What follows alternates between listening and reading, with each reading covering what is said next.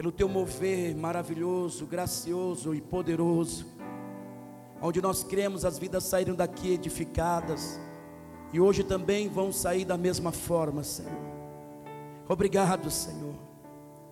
O nosso coração está alegre, sentimos alegria em nossos corações.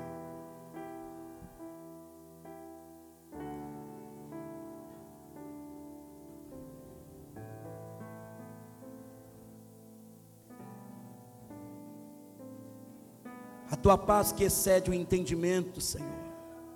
Confirma a tua presença.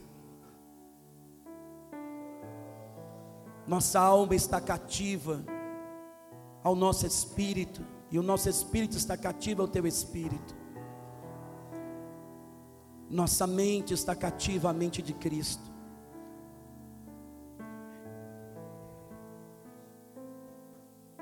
Por mais que haja um movimento poderoso, Sempre haverá paz em nossos corações quando isso vem do reino. Sempre haverá paz em nossos corações. Quantos sentem paz? Quantos sentem uma paz fluindo no teu coração?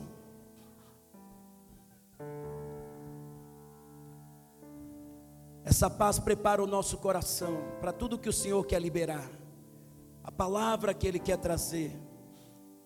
Essa paz prepara a nossa mente, torna ela receptível ao entendimento daquilo que é ministrado. A paz do Senhor excede o entendimento, não importa o quanto você veio em angústia, em aflição, ela te traz domínio próprio. Então nós temos que ser gratos ao Senhor pela presença dEle. Amém, queridos? Pode se assentar. Aleluia.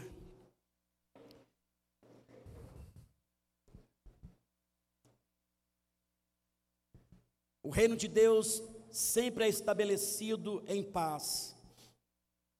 Tem alguns movimentos que eu participo, que por mais que parece um grande movimento e o poder de Deus, eu sinto tanta coisa na minha alma, agitação, e sinto algo desalinhado, sinto uma falta de paz. Estão aqui? E eu entendo que o que vem do reino de Deus, por mais que venha a ser poderoso e nos leve a, a glorificar, a exaltar, por fim nós sentimos paz. Quantos estão em paz? Aleluia. Amém, queridos. Nós vamos dar continuidade na última ministração do seminário. Quantos estiveram aqui no seminário? Levante a mão e permaneça com ela para eu ir olhando. Aleluia, aleluia, glória a Deus. Foram, foram três dias tremendos para a glória de Deus, muita mensagem liberada, palavras reveladas e eu creio que todos nós fomos edificados. Até eu que, que libero palavra, recebo muitas vezes renovo naquilo que já tenho do Senhor. Então, para mim também é muito edificante. Mas eu quero dar continuidade. Quero concluir, como eu falei, com a última peça da armadura. Porque nós estamos falando nesse seminário sobre guerra espiritual nível pessoal, onde eu trago o entendimento de como nos revestir da armadura do Senhor. Usamos o capítulo 6 de Efésios onde o apóstolo Paulo fala sobre esse revestimento. E aí nós ministramos em grande parte dentro dele, falando das peças da armadura. Por fim, hoje eu quero tratar agora com a última peça que nós vamos falar, que é a couraça da justiça. Diga, a couraça da justiça. A couraça da justiça era uma peça que era colocado no peito do soldado protegendo os órgãos vitais, o coração e o pulmão, para que nenhuma seta, nenhum dardo viesse alcançar, viesse entrar, porque se não tivesse essa proteção e um dardo viesse entrar no coração ou no pulmão, poderia enviar óbito, a morte. Então é uma peça fundamental para permanecer vivo. Então, para nós, filhos de Deus, que nos tornamos guerreiros em Cristo Jesus, temos que ter essa peça alinhada, temos que ter ela bem encaixada todos os dias, para que o inimigo não consiga acertar o nosso coração, paralisar a nossa força de respirar no espírito, acertando o nosso pulmão espiritual. Então temos que estar selados. Para isso temos que saber como estar selados. Então, antes de falar diretamente da armadura, da peça, eu vou falar o que envolve o revestimento dessa peça, que são as provações de um guerreiro. Quantos sabe que o guerreiro passa por provações? Pelo menos 10% sabe. Quantos sabe que nós passamos por provações? Quantos estão aqui, queridos? Aleluia! Tem até um livro que eu trouxe da doutora Rebeca Brown, uma mulher experiente na guerra espiritual, onde ela fala as provações de um guerreiro. E aqui ela traz experiência daquilo que ela passou nas suas, nos seus combates na guerra espiritual. Pois bem, então há provações, há realmente situações em que nós passamos como filhos de Deus e como guerreiros de Cristo, que são como provas, como obstáculos, como dificuldades que vêm por várias situações. E, inclusive, eu estou editando agora um livro que eu falo sobre os tipos de provações, por onde elas vêm, qual é a origem. Então, no livro em si, ou nessa ministração completa, eu falo sobre todos os tipos de provações. Mas hoje eu quero especificar uma, um motivo que nos leva às provações. E a forma de vencer essas provações é nos revestindo, do, nos revestindo da couraça da justiça. Amém? Vamos entender. Tiago, capítulo 1, versículo 2 a 5. Tiago, capítulo 1, versículo 2 a 5. Vai colocar aqui, porque eu não trouxe a Bíblia. Ou não sabiam? Não sabiam. Ah, já está. Pessoal, é rápido demais aqui, né? Jesus amado. Glória a Deus. Dê um glória a Deus aí. Aleluia. Vamos ler. Tiago diz assim: Meus irmãos, considerem motivo de grande alegria o fato de passarem por diversas provações. E qual é o propósito da provação? Pois vocês sabem que a prova da sua fé produz perseverança. E a perseverança deve ter ação completa a fim de que vocês sejam maduros e íntegros, sem que falte a vocês coisa alguma. Mas observe esse versículo seguinte: se alguém de vocês tem falta de, peça a Deus, que a todos dá livremente, de boa vontade, e lhe será concedido. Então aqui, Tiago, ele está falando que as provações que nós passamos têm como propósito final nos aperfeiçoar, nos habilitar para viver uma vida onde a nossa fé aprovada vai nos levar a viver de glória em glória e de vitória em vitória. Amém? Então as provações vêm. Só que o que nós temos que entender é que nem todas as provações elas vêm como vontade de Deus. Uma das coisas que a igreja falha em entender sobre provações é achar que todas as provações vêm de Deus. Tudo que ela está passando, ela diz: Deus quer assim. Se Deus quer assim, Deus está me testando minha fé. Seja feita a vontade de Deus, seja feito o que Deus quiser. E não é bem assim. É por isso que Tiago, no versículo seguinte, ele fala assim: Aquele que não tem sabedoria, está dentro do contexto de falar sobre provações. Aquele que não tem sabedoria, ou seja, aquele que não tem sabedoria para passar pelas provações, para saber de onde elas vêm, por que, que elas são geradas, peça a Deus, porque Deus vai dar de bom grado o entendimento de quais são essas provações, para que você possa assim passar e vencer cada uma delas. Amém? Então, dentro dessa sabedoria, pela graça do Senhor, eu compreendi que há pelo menos três motivos, e eu vou tratar só com o primeiro, que nos leva a provações que na verdade não é culpa de Deus. Deus não quer, Deus não tem como propósito, e nem é Deus que está fazendo. Estão aqui? Isso vai ser comprovado em Tiago capítulo 1. versículo 12 a 15. Vamos ver o primeiro motivo que nos leva às provações. O que será que faz mais os filhos de Deus sofrer? O que será que faz mais os filhos de Deus ser atacados pelo inimigo? O que será que faz mais os filhos de Deus passar por necessidades, dificuldades, problemas? Tiago vai dizer, o primeiro tipo. Ele diz: Feliz o homem que persevera na aprovação, porque depois de aprovado receberá a coroa da vida que Deus prometeu aos que o amam. É tremendo, como sempre ele coloca uma esperança que, independente da aprovação, se buscarmos a sabedoria para passar por elas, nós vamos sair abençoados pelo Senhor.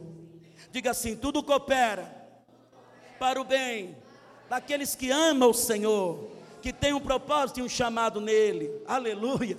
E aí ele continua dizendo: quando alguém for tentado, jamais deverá dizer: estou sendo tentado por Deus, Pois Deus não pode ser tentado pelo mal, e a ninguém tenta. Cada um, porém, é tentado quando, a, quando pelo próprio mau desejo, sendo por este arrastado e seduzido. Então, esse desejo, tendo concebido, dá à luz o pecado, e o pecado, após ter sido consumado, gera a morte. Aqui o apóstolo Tiago vai dizer, queridos, o primeiro motivo que mais nos leva às provações que são as nossas ações ainda na carne, os frutos da carne, é aquilo que nós fazemos fora do espírito, na nossa mente natural, no nosso raciocínio natural, é aquilo que nós fazemos de errado, são as nossas decisões, as nossas ações, as nossas palavras, estão aqui?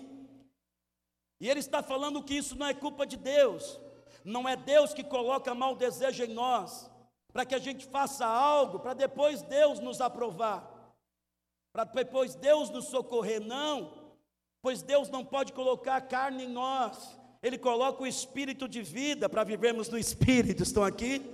Não é Deus que coloca o mal em nós, pois Ele não pode tentar ser tentado pelo mal, pôr o mal em alguém. Não é Deus, querido, diga, não é Deus. É aquilo que nós fazemos de errado.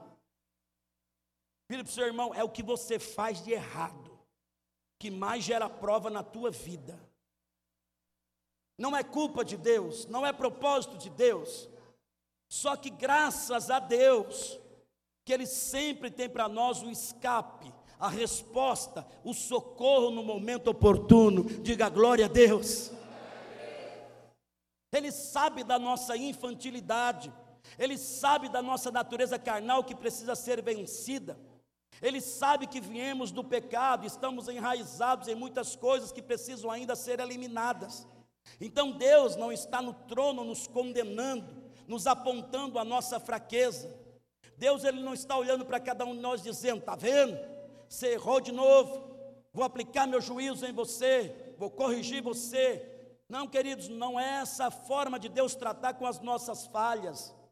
Não é essa forma de Deus nos ajudar no momento em que nós erramos. Sabe qual é a forma de Deus ajudar? Ele colocou o seu filho Jesus Cristo à sua direita, que conhece todas as nossas fraquezas, que conhece todos os nossos sentimentos carnais, que sabe aquilo que nós fazemos de errado. Para quê? Para que Cristo Jesus possa nos ajudar. Misericórdia. Vocês estão aqui, queridos? Diga assim: glória a Deus. Eu tenho um socorro. Jesus foi colocado pelo Pai à sua destra com um propósito de te ajudar justamente aonde você errou. Se não entendemos isso, no momento que nós falhamos, começamos a nos culpar, a olhar para nós mesmos e só nos condenar.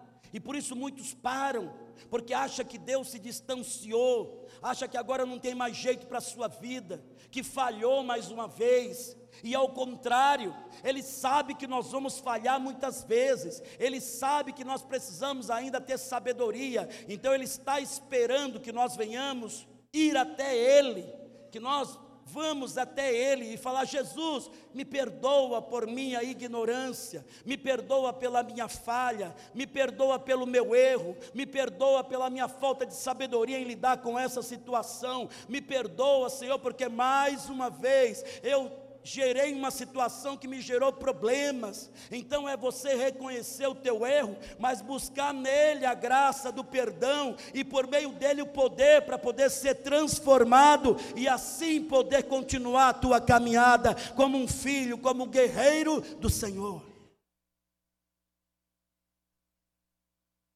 O Senhor tem uma forma de tratar tão graciosa, muito séria, mas graciosa a graça é podermos chegar diante dele, independente do que fizemos, e por ele ser perdoado e lavado. E esse lavar pelo seu sangue é o que nos justifica. Quer ver uma prova dessa ação na prática? Lembram-se que Pedro negou Jesus, assim como Judas traiu Jesus. Pedro negou Jesus três vezes.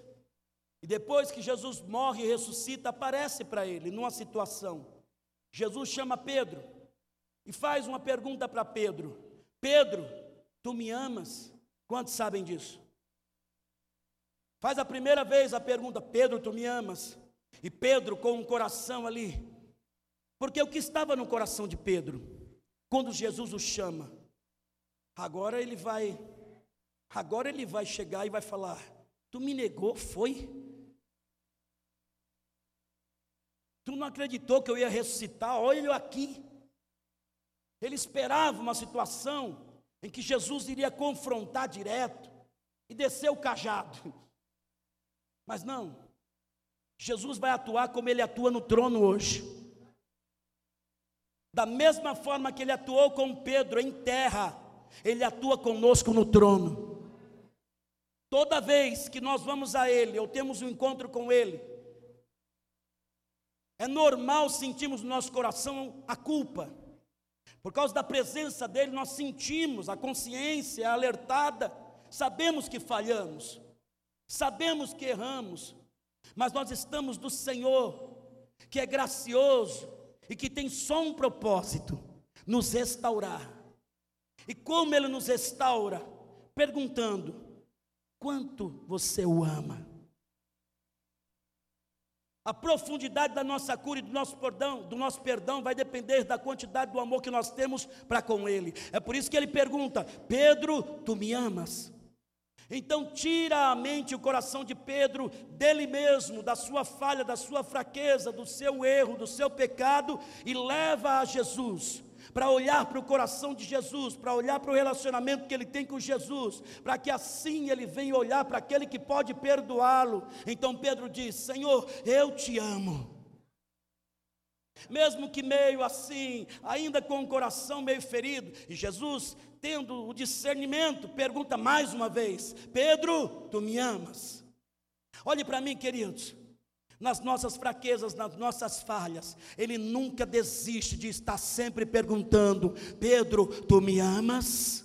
Maria, tu me amas? Se você me amar, sempre eu vou te perdoar, sempre eu vou te lavar, sempre eu vou te renovar, e sempre eu vou te dar um destino. Apacenta as minhas ovelhas, vai fazer aquilo que eu dei em tuas mãos, continua realizando o propósito que eu te dei. Se é tua família, cuida da tua família, não acaba com o casamento, não larga os teus filhos, volta continua com aquilo que Ele está te confiando em tuas mãos.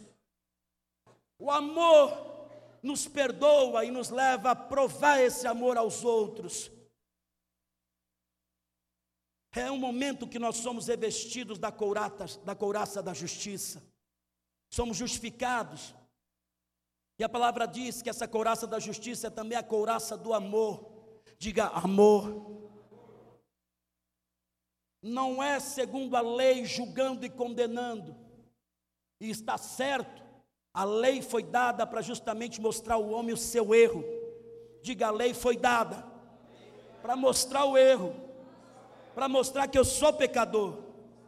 Mas a graça dá a capacidade do homem se, ser perdoado do seu pecado. A lei mostra o meu erro, a graça me perdoa em Cristo Jesus do meu erro. Então a lei é importante para trazer luz aonde eu errei, mas a graça é maior, porque pode, por meio de Cristo, me perdoar no que eu errei, e assim ser justificado, lavado pelo seu sangue e continuar a minha vida. Quem entra nesse nível, queridos, sabendo que por mais que durante um dia tenha falhado e está passando consequências, tribulações e dificuldades pelo que fez, tem um socorro. Tem um Senhor que está dizendo: Eu não estou longe de você. Eu, você me ama. Pedro, tu me amas? Essa vai ser a pergunta. Sabe quem deixa de ser perdoado? Quem deixa de amar Cristo Jesus. Quem se distancia do seu amor. Olhe para mim. Quem vai para o inferno não é porque Deus lançou no inferno, é porque a pessoa rejeitou o amor de Cristo. Quantos estão aqui? Quem vai para o inferno não é porque simplesmente Deus o mandou. É óbvio que é Deus que manda para o inferno. Mas quando manda para o inferno, há um motivo. Qual é o motivo? Rejeitou o amor de Cristo. Estão entendendo?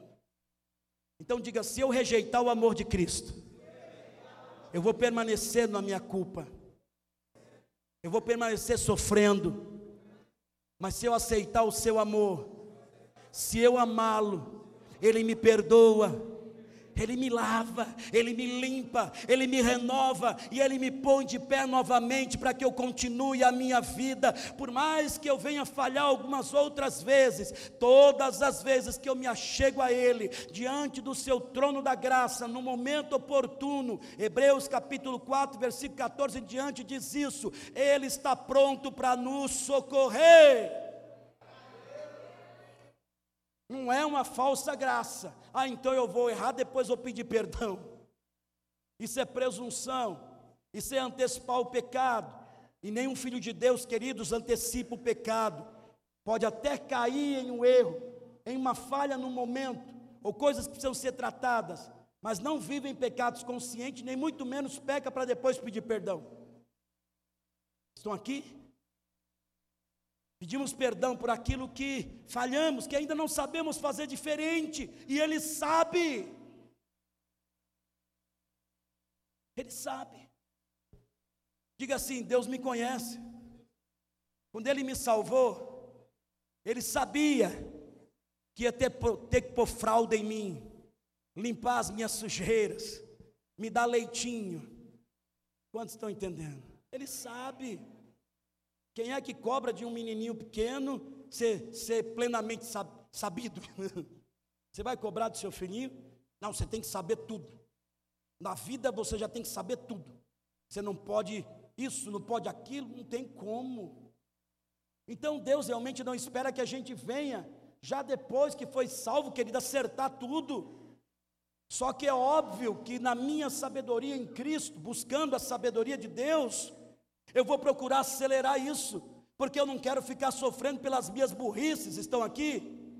Eu não quero ficar dando justificativas porque eu sou ainda carnal ou infantil. Eu quero descobrir aceleradamente como ser aperfeiçoado, como me revestir da couraça. Então achei o caminho, Cristo Jesus, o seu trono da graça, aonde todos os dias eu posso chegar diante dele e falar: Senhor, me muda, me transforma, me restaura, me cura, me liberta, me perdoa, limpa essa essa mente. E ele sempre vai dizer: se você me ama, quantos amam a Cristo? É isso que vai nos santificando e nos revestindo da couraça da justiça. Essa justiça é a justiça de Cristo em mim. Não é a minha própria justiça. Ah, eu sou crente, eu agora vou para a igreja, eu faço isso, eu faço aquilo. Não. É por meio de Cristo, é Ele que me reveste com a sua graça de perdão, e é Ele que me dá todas as outras coisas que eu preciso do Espírito. Então tudo vem dEle, é a justiça dEle. Deus, quando olha para nós, tem que ver a justiça de Cristo, o que Jesus estabeleceu em nós. A couraça da justiça é o meu coração está lavado pelo coração de Jesus Cristo. É quando a santidade vai tomando conta dele. Estão aqui, queridos? Quando a sabedoria vai me moldando para eu tomar decisões corretas e saber como fazer, como agir em todas as coisas. E então aí eu vou me revestindo da armadura plena, com todas as peças que nós já vimos, e ainda somos revestidos dessa graça de ser justificados, aonde o inimigo não pode ir contra a justiça de Deus aonde o inimigo não pode te parar, não pode te matar, não pode te bloquear, porque é Cristo Jesus a tua justiça, é Ele que te perdoa. É por isso que se o diabo vem te condenar, você pode olhar para ele e dizer: Diabo, nenhuma condenação há para aqueles que estão em Cristo Jesus. As coisas velhas têm sido passadas e eu estou me tornando novo em Cristo Jesus todos os dias da minha vida. Já passei situações em que o diabo me ajudou a ser purificado. Como é que pode isso? Como é que o diabo me ajudou a me purificar? Eu mesmo tinha esquecido daquilo que eu fiz de errado. Aí, num dado momento, olhe para mim, preste atenção. Ele me trouxe memória do que eu fiz. Estão aqui? Ele me trouxe memória, lançou um pensamento trazendo memória do que eu fiz, tentando me condenar, me acusar. Diga, ele é acusador. E eu falei, verdade, fiz isso mesmo e não me arrependi ainda. Deixei ele de lado, fui direto ao trono da graça, diante de Cristo Jesus, falei: Senhor, me perdoa por isso que eu fiz. Peço tua graça, tua misericórdia, me santifica, Senhor, me limpa, me justifica. E naquela hora eu senti o perdão, a misericórdia, a graça. Voltei para o diabo e disse: Agora você não tem mais do que me condenar. Em nome de Jesus, sai. Então, quando nós entendemos essas verdades, nós não caímos nos enredos do diabo de condenação, porque ele só pode te parar naquilo que você ainda não levou diante do Senhor. Mas se todos os dias você for diante do Senhor, sendo aperfeiçoado, então, querido, a tua couraça, ela vai ficando cada vez mais grossa. A graça vai, continu, vai ficando cada vez mais espessa. E o poder vai sendo cada vez maior. E o diabo não pode te parar. Diga glória a Deus. Aleluia. Dentro disso nós concluímos o revestimento da armadura. Quem participou do seminário, então sabe que está completo. Diga está completo. Não, falta uma peça ainda. Só que ela é invisível. Ela não está escrita, mas é uma realidade de todo guerreiro aprovado do Senhor. Sabe qual é essa peça? Diga a capa da humildade. Ela não aparece, ela é invisível porque ela é desenvolvida.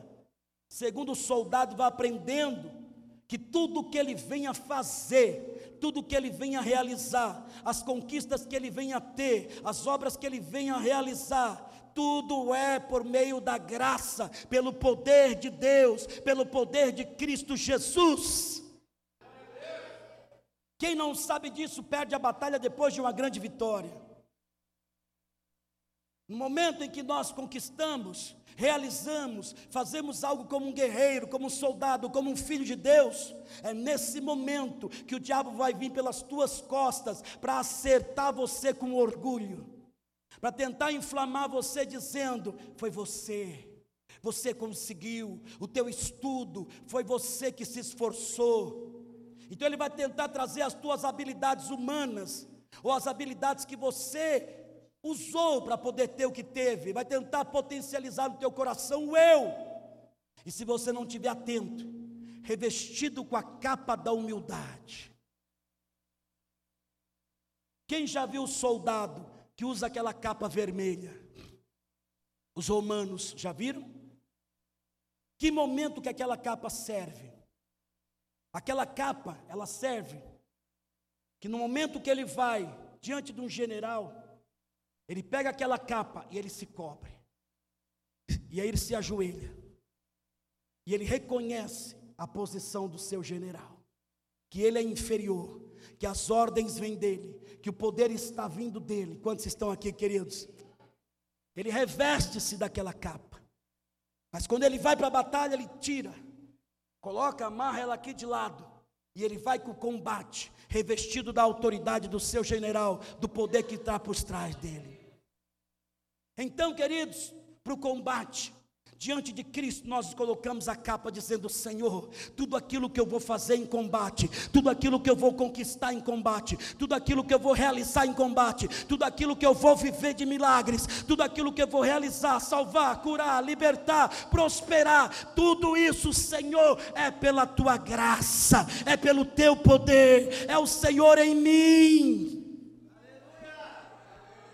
Aí quando eu saio da presença dele, eu coloco essa capa de lado, não tiro ela completamente, amarro ela aqui e digo: diabo, agora eu estou revestido de poder, eu estou revestido de autoridade, eu sei quem é o meu general, eu sei quem é que está comigo, eu sei quem é que me dá habilidade para o trabalho, eu sei quem é que me dá a sabedoria para lidar com as situações, eu sei quem é que me dá o amor para perdoar, eu sei que tudo que faço, tudo que sou, tudo que tenho e vou ter é pela graça vem do general. Esse soldado não é parado nas vitórias. Quantos você viu o Senhor engrandecer e depois ele cair? Diga assim: deixou de revestir as suas costas com a graça. Para terminar, Rick Johnny teve essa visão no livro dele. Ele viu os guerreiros todo o processo de guerra e de vitória. Todos os inimigos que vieram de frente, esses guerreiros ganharam a vitória. Depois eles desceram, todos felizes porque tinham conquistado a vitória. E aí que Johnny na visão viu um monte de demônios escondidos à espreita. Só que esses guerreiros que estavam descendo felizes não estavam vendo. E aí o anjo que estava com ele, ele pergunta: por que, que eles não estão vendo? Olha lá, eles vão ser atacados pelas costas. Olha lá, eles vão ser feridos. E o anjo diz: é porque eles não estão revestidos com a capa da humildade. Venceram, mas não estão entendendo que a vitória não veio da força deles, veio do Senhor. É por isso que a palavra diz: aquele que está de pé, tomara, se cuide, se guarde para que não caia. E a forma de cair é quando nós perdemos o poder, a presença, a graça do Senhor. Então, para que venhamos ficar de pé, queridos, tudo aquilo que nós venhamos ter, fazer, conquistar, temos que todos os dias dizer: Senhor, é a tua graça, é o teu poder. E aí depender dele em tudo, em oração, em intercessão, como nós aprendemos, dependendo dele dele. Dê um glória a Deus. Aplauda o que reina.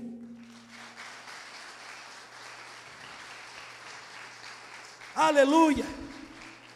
Glória a Deus. Assim finaliza essa ministração do seminário. Assim finaliza o revestimento da armadura. Quantos dão glória a Deus? Mas agora eu tenho que concluir outra posição que o Senhor me deu, ou função, ou propósito, ou mandato, o Senhor colocou no meu coração há um tempo. Na verdade, trouxe o um entendimento que era para ser liberado. Há um tempo atrás, eu nunca tinha assistido o culto do ato pela internet. E eu estava passeando no Instagram e vi no, no, no domingo e vi o culto começando. E eu falei, eu vou assistir o culto. Aí coloquei lá e comecei a assistir o culto. Comecei a assistir o culto, assisti todo o culto. E de repente o culto começa um movimento que eu fiquei surpreso, que foi a unção quando estava aqui. A unção dos pastores, de todos aqueles que foram separados pelo Senhor. Eu falei, uau, que tremendo.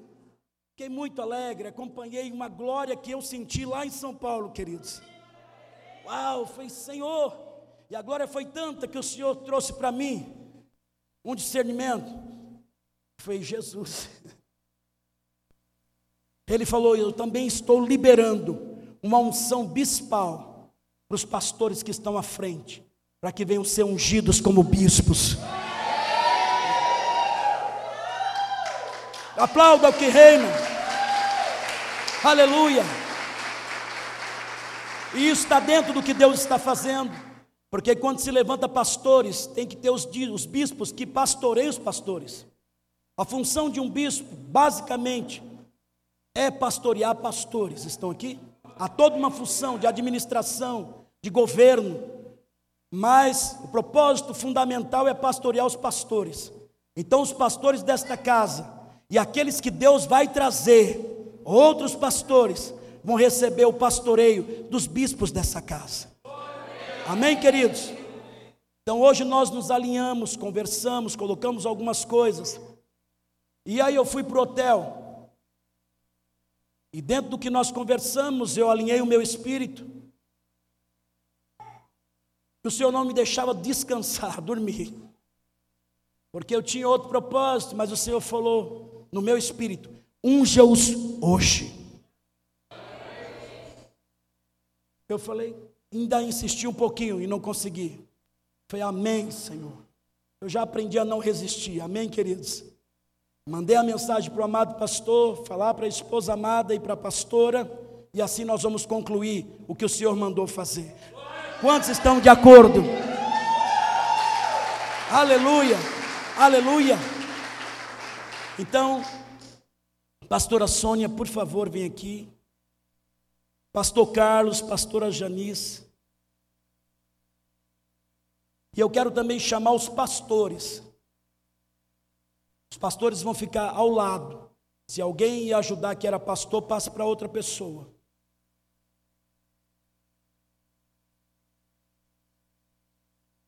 Eu peço que você, querido, esteja em concordância. Porque essa parte do corpo, essa igreja, ela está sendo levantada debaixo de uma unção apostólica, aonde os cinco ministérios vão operar: o apóstolo, o profeta, o evangelista, o pastor e o mestre. Então o Senhor já está formando essa equipe. E aqui estão aqueles que vão ser gerados dentro dessas posições. Quantos estão aqui? Então vocês têm que abençoar os seus bispos e pastores em tudo, em concordância, em oração, em intercessão, para que assim haja se mover, continue se mover. Então nós vamos realizar o que o Senhor assim determinou. Pastora Sônia, a partir de hoje, vai ser a bispa Sônia.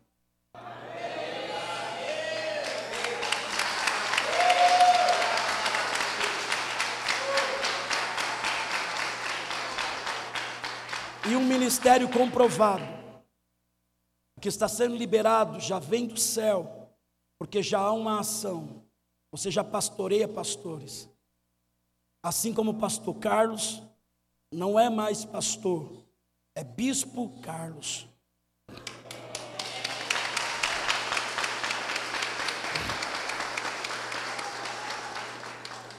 Que também tem pastoreado pastores já estavam em ação, mas foram separados e ungidos agora e juntamente com eles você também é ungido para continuar essa função de pastoreá-los, assim como toda a igreja também, como administrador. Bispo Carlos. Janice, pastora Janice, sendo uma só carne, também ativa.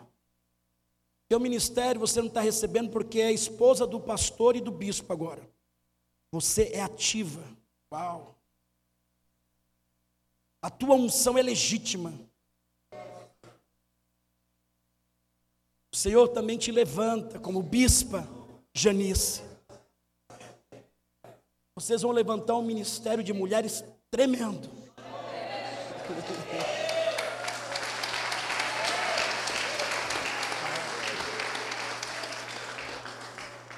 Então, bispos, nós vamos só confirmar o que já está selado nos céus vamos ungir vocês. Essa unção é a ação do Espírito, ativando esse dom ministerial, pondo agora em maior movimento. Então, coisas novas vão acontecer.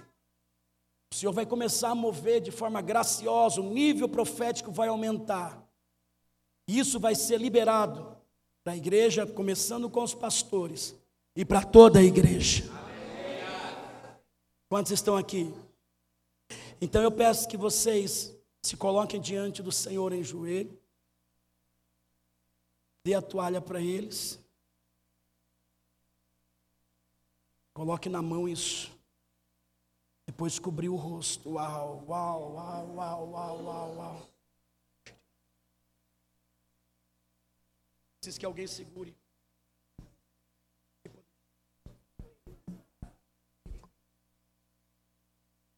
Ele derrama.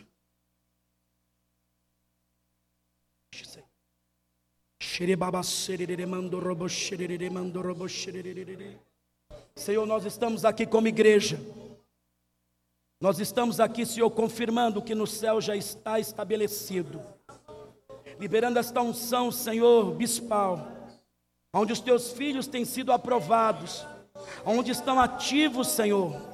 Mas a partir de hoje recebem esta unção como o poder do teu espírito, para que assim, Senhor, venham ser capacitados, para que assim, Senhor, venham ser levantados com a unção profética maior, com a unção, Senhor, poderosa Xereba xeremando robo xereba soremantui, xaribiando robo xe, reba sorobo conda raba subiricandere, rebai o conde reba sui. Eu te vejo agora, mulher, xerebaçou, de forma poderosa no reino, no reino do Espírito, no reino do Espírito. Algumas existências no teu coração de entrar no reino é rompida. Você vai entrar com maior ousadia, você vai entrar com maior entrevista intrepidez, combatendo contra principados, contra potestades, contra espíritos territoriais, e eles não vão te atingir.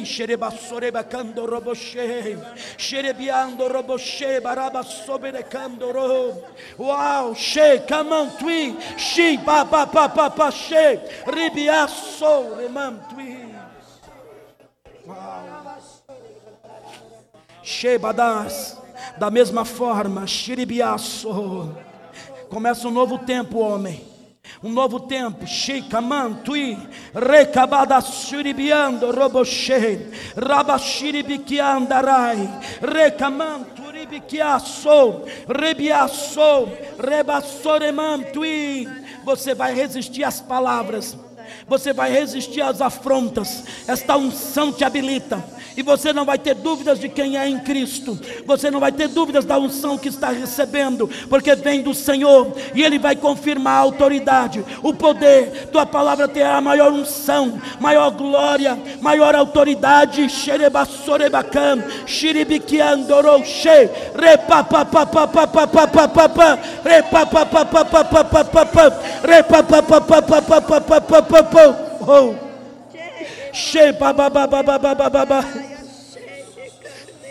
Achei, oh. oh, homem, o teu coração é tão pronto. O teu coração é tão pronto. Você também será conhecido como bispo do amor. Bispo do amor. O teu amor vai constranger a muitos. A tua posição de justiça, onde você vai tirar pessoas que a sociedade já rejeitou, que a, a, as políticos todos já rejeitaram, você vai tirar, você vai, você vai ser procurado por justiça, você vai ser procurado pelos homens, para que você venha tomar decisões, decisões de justiça.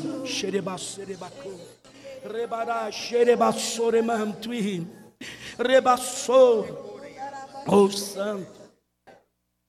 Xerebai, mulher, esta unção, esta unção te unge com a habilidade de uma leoa, chibicaço, rebassorecando, roboxerebassui.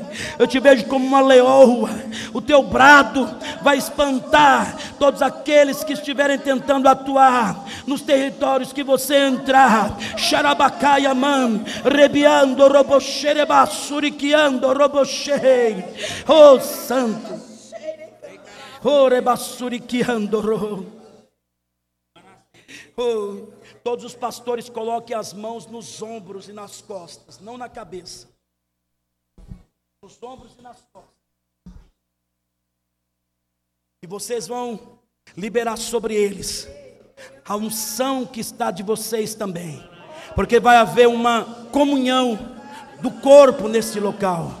uma comunhão do corpo, uma comunhão do corpo, uma comunhão do corpo. Vocês vão, são, vão ser tão unidos que as pessoas os inimigos que vão ser enviados não vão conseguir contaminar vocês, não vão conseguir dividir vocês, não vão conseguir separar vocês. O Senhor vai selar, vai blindar vocês em concordância. Neste momento, a partir de hoje, o Senhor vai tratar com algumas coisas entre vocês. Vai haver um tratar, vai haver um aprofundar para que esse relacionamento se solidifique, mas vocês serão unidos, unidos, unidos unidos, um corpo unido, e esse poder vai fluir dessa união, este poder vai fluir desta união, em nome de Jesus. Eu quero que vocês levantem a mão e comece a abençoar os bispos, comece a abençoar os bispos, como igreja do Senhor, abençoe, abençoe, libere palavras de bênção, libere palavras de bênção, declare as bênçãos aos bispos, declare, declare, declare.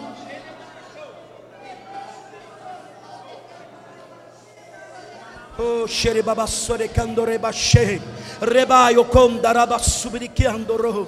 Rebassore bacanda rebassubiriquiandere. Um novo tempo para este ministério. Um novo tempo para esta igreja local. O Senhor vai mover de forma graciosa, de forma poderosa, porque há um propósito, há uma união, há um projeto de Deus nesta parte do corpo, nesta cidade a ser estabelecido. O diabo não vai poder parar, o diabo não vai poder neutralizar.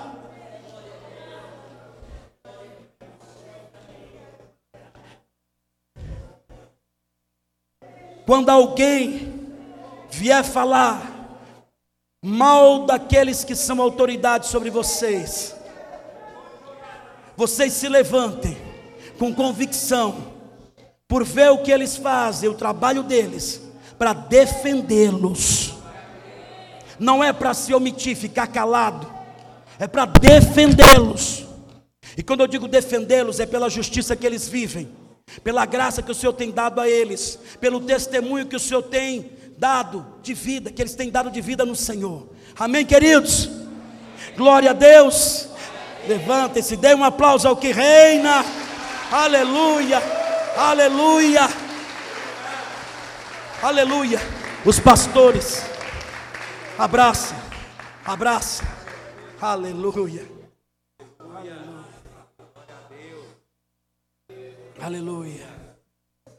Aleluia. Aleluia. Diga assim, bispos. Bispos. A partir de hoje, nós reconhecemos esse dom ministerial na vida de vocês. Nossos bispos, em nome de Jesus. Amém. Glória a Deus.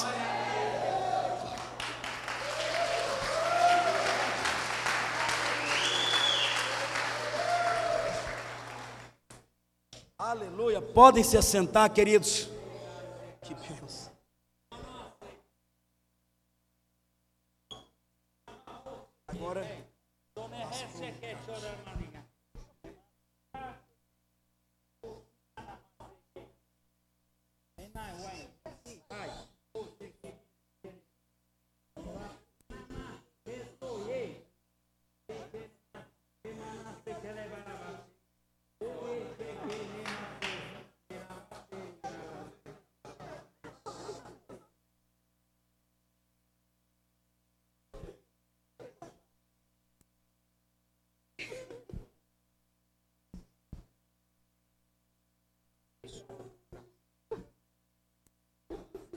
Amém, Jesus.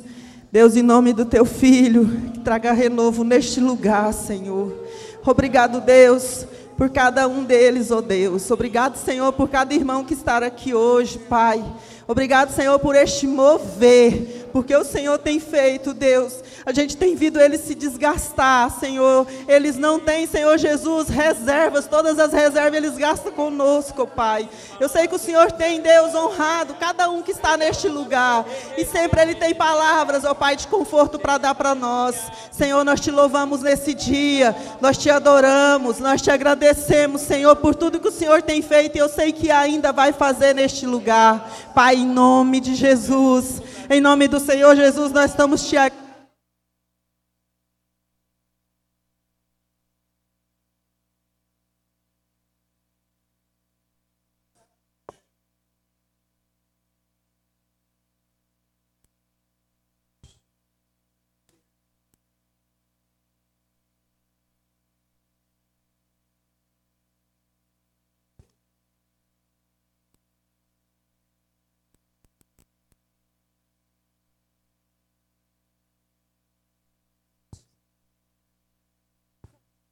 Aleluia. Vamos adorar ao Senhor para nós cearmos.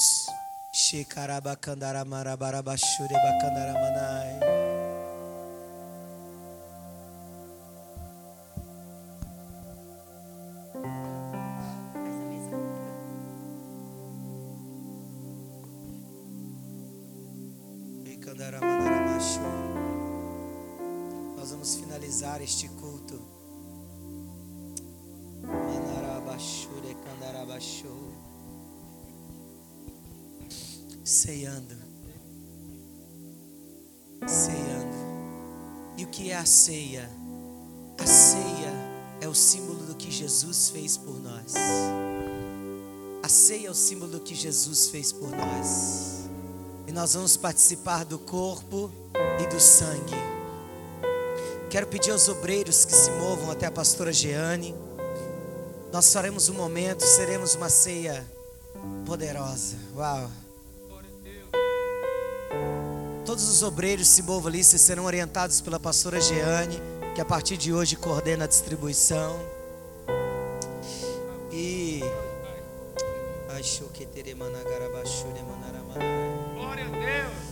Vamos cear em família. Permanece aqui, Bispa Sônia, Bispa Janice. Será que eu costumo? Permanece aqui, vamos cear em família hoje. Quando nós comemos do pão, nós partilhamos do corpo de Cristo, aquilo que Ele fez por nós,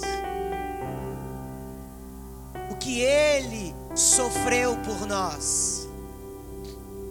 E deixa eu te contar um segredo: Ele sofreu por todos nós. A ceia nunca foi para te condenar, a ceia sempre foi para te lembrar do que Cristo fez. A ceia sempre foi para lembrar do que Cristo fez. E o sangue, ou o símbolo do sangue, é a nova aliança. Nós não comemos fisicamente isso, irmãos. Não tem transubstanciação. Não é uma comida física, não. Até porque eu sempre brinco, esse pedacinho de pão, irmão, não vai ninguém sair jantado daqui. Você ainda vai participar do cafezinho que a gente separou para você ali, ó. Tem um café depois para a gente tomar. E já está chegando a hora, diga glória a Deus. Está chegando a hora. Nós, nós não nos alimentaremos fisicamente, mas espiritualmente. E sabe o que é? E por que, que nós comemos o pão, o símbolo que ele deixou, e comemos ele partido? Porque o corpo já foi partido por nós. Nós ficamos o final de semana todo ouvindo daquilo que ele conquistou na cruz. E sabe o que ele conquistou? O corpo foi partido por nós. Então você chega diante da ceia com uma informação muito importante, queridos. A depressão, a angústia, os traumas do homem, ele já levou na cruz. A fome, a sede, o cansaço, ele já levou na cruz. A traição, a calúnia, a mentira, ele já levou na cruz. O abandono, a rejeição, a prisão e o cativeiro que ele sofreu, ele já levou na cruz. A humilhação, ele já levou na cruz. Sabe o que é ceia? É lembrar, fazer isso em memória de mim. E por que, que eu falo todas as vezes do corpo? Porque a palavra vai dizer que eu tenho que comer sabendo discernir, é saber sobre, entender sobre o corpo. Você vai participar do corpo, e deixa eu te falar: a ceia do Senhor é um excelente momento para você ser restaurado, ser curado. Sabe como você come? Ali, ó, você come assim, Senhor, deixa eu te falar, meu Jesus. Até hoje eu era escravo de um pecado. Eu vinha para um culto como esse, e sabe, eu chegava até condenado perto da ceia, até tomava ceia, porque me ensinaram que a ceia, se eu não tomar, eu vou ser julgado porque estou em pecado, porque a ceia é para me separar de Cristo.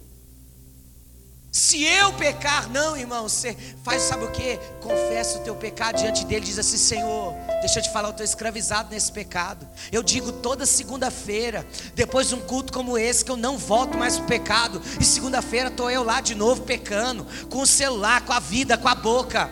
Mas sabe o que é? Você pega a ceia e diga: Ele já fez, ou. Oh, já levou a prisão e o cativeiro do pecado. E quando você comer espiritualmente do corpo, sabe o que vai acontecer? Vai nascer no teu espírito essa verdade. A ceia não é para te separar nem condenar, a ceia é para te lembrar: Jesus Cristo morreu na cruz por você. Ceia é isso, é nos lembrar que Jesus Cristo morreu. Porque a obra dele não foi de condenação, a obra dele foi de perdão. A obra dele foi para que não houvesse nenhuma condenação. A ceia não é um ato religioso, é um ato poderoso. Uau, uau, vamos falar essa frase, diga comigo. A ceia, a ceia. não é um ato religioso ato religioso. Mas é um ato poderoso. Mas é um ato poderoso. Não é que a ceia tenha poder para perdoar pecados, não. A ceia me faz lembrar daquilo que ele fez, porque eu faço me lembrando. Sabe como que você come a ceia? Ha, eu não preciso de mais nada, só de Jesus. Glória a Deus. E o sangue ou o vinho, o que hoje é o nosso suco de uva, ele espiritualmente é o símbolo da nova aliança. Há uma aliança. E eu me lembro agora que quando ele disse está consumado, a terra respondeu. O dia vira noite, há terremoto na terra. Algumas covas dos santos se abrem porque eles ressuscitam. Sabe o que é? A natureza dá uma resposta por causa do que está consumado uma nova, a terra estava reconhecendo. Quando eu me lembro do símbolo da aliança, sabe o que eu estou fazendo? Eu estou aqui como a natureza dando uma resposta ao que Cristo fez. E alguém diz assim: e se eu tiver mergulhado no pecado? A próxima vez, bispo, nós vamos fazer uma piscina de suco, consagrar para você mergulhar até ser perdoado. Porque não é o pecado que te não é o pecado que vai te fazer ser aceito ou não, ou digno ou não da ceia. Não! Discirna o corpo, entenda. Você pode até pegar na ceia, enfermo, depressivo, triste, separado, mas quando você se lembra, no seu espírito vai ser gerado hoje o que a ceia produz. O que a ceia. E nós já temos testemunho, bispo, de gente que há muito tempo não estava. E ao cear, renovou a aliança com Cristo. E nós damos uma orientação aqui, que se você cumpre, se você quiser. Nós dizemos aos esposos, às esposas, aos pais, aos filhos, gere memória, ceando em família. Libera uma palavra aí para o seu filho, explicando para sua filha, explicando o que é a ceia, para ele cear com você. Não é sobre algo que separa, é sobre algo que inclui. Para que quando crescer, não se desvie desse caminho. Vamos cear. Primeiro eu quero consagrar os elementos da ceia aqui.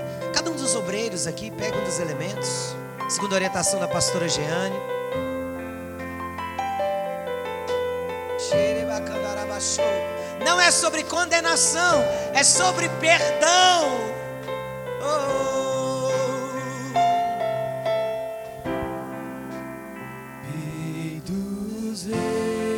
Oh.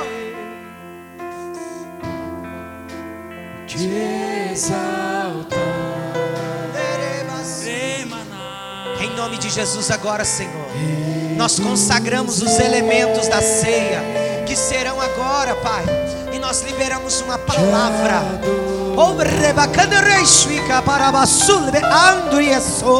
Em nome de Jesus, agora, diante de Ti, nós apresentamos o pão, o vinho, os elementos que espiritualmente são agora corpo e sangue do nosso Senhor. Oh, ali ó som Em nome de Jesus, em nome de Jesus, em nome de Jesus. Sim, apresentamos a Ti agora os elementos que serão distribuídos e para a família. Em nome de Jesus, hoje seja cura, seja restauração, seja vitória. Aquilo que foi conquistado na cruz, nós nos lembramos ao cear.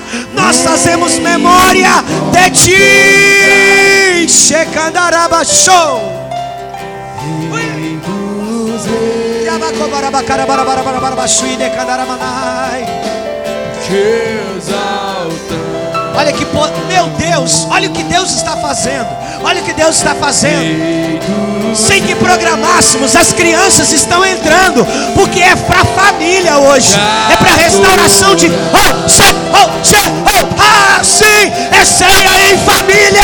A família. Sabe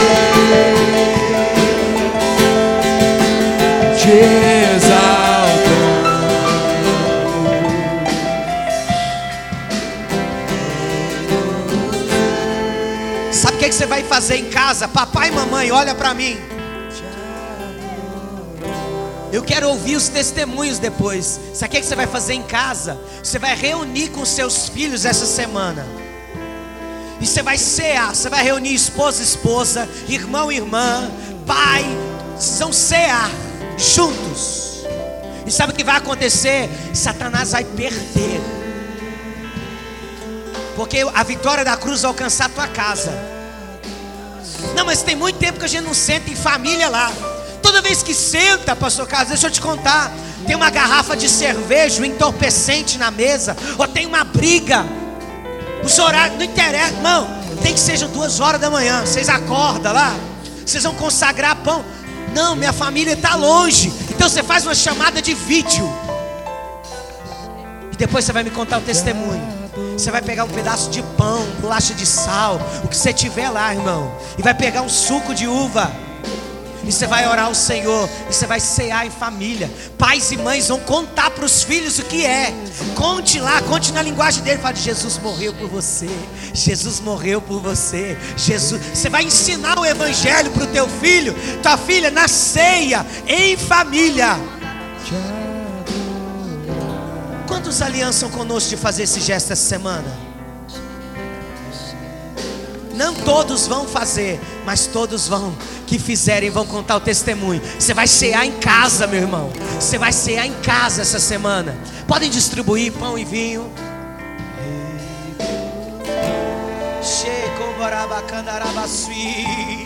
Eleve o torroco torromanara manara macho. Raio choque que que papa papa papa para mananai. Vem e toma o teu lugar aqui. Só um momento. Deixa eu te mostrar o, o poder que é cear em família. Tudo bem, Mavi? Tudo bem? O que, que você vai fazer agora? Aí, cear. Tá com vergonha? Então fala pra mamãe, o que, que você vai fazer agora? Vai tomar a ceia? A Elisa fala. O que, você vai fazer agora, Elisa? Vai cantar também. Ela pode cantar, gente? Pode. Vai cear também, Elisa? Vai? E o que é a ceia? Ah, ceia é a palavra de Deus, irmão. Foi a resposta que Elisa deu. A gente lembra do que Elisa na ceia? Que, que Jesus fez por nós? Ele ressuscitou, irmãos. Eu chamei Elise e a Mavi, eu sei que o microfone, vocês olhando, espantam elas, mas a gente, quando elas vão cear, a gente pergunta para elas lá no atro em casa, o que, que a gente faz? E elas explicam para mim que Jesus morreu na cruz do Calvário.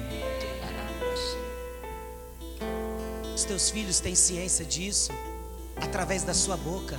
Tem memória afetiva sendo gerada na tua casa. O pai, sabe o que, que é? O filho dizendo, adulto, e falando assim: Deixa eu te contar. Uma memória que eu tenho é quando eu sentava com papai e mamãe, e o papai e mamãe falava assim para mim: Jesus morreu por você, ele perdoou pecados. E a gente pegava um pedaço de pão e um pouquinho de suco e tomava juntos. Qual o poder desta memória? Qual o poder que você acha que tem esta memória para os teus filhos? Ensina o menino no caminho que deve andar, porque quando crescer, não se desviará dele. Ai, Você pode dizer uma palavra em família para alguém? Se tiver alguém só, obreiros, pastores dessa casa, obreiros, se tiver alguém só, chega alguém, levanta a mão, você que está só, que não está com a família aí, você vai ganhar um familiar hoje. Você vai ganhar alguém da família hoje. Que a família sem, eu não recebi o pão. Dica.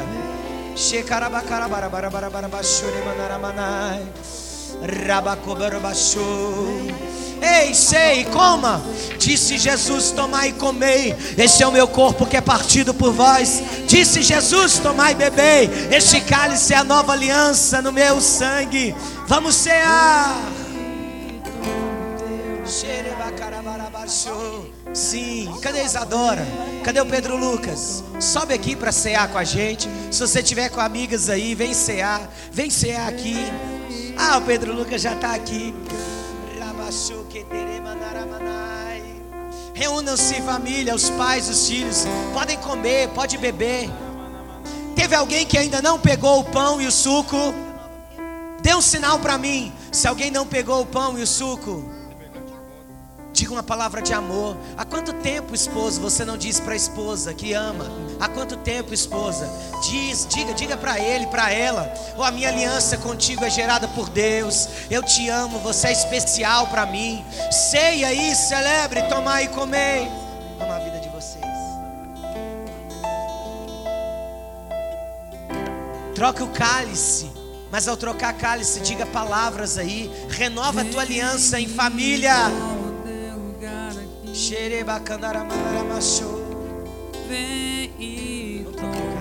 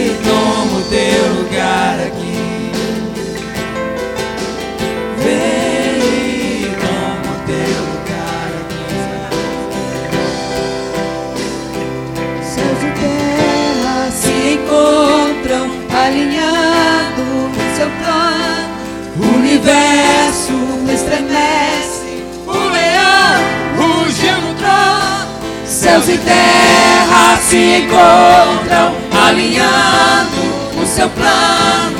O universo estremece, o leão rugiu no trono. Céus e terra se encontram, alinhando no seu plano. O universo estremece, o leão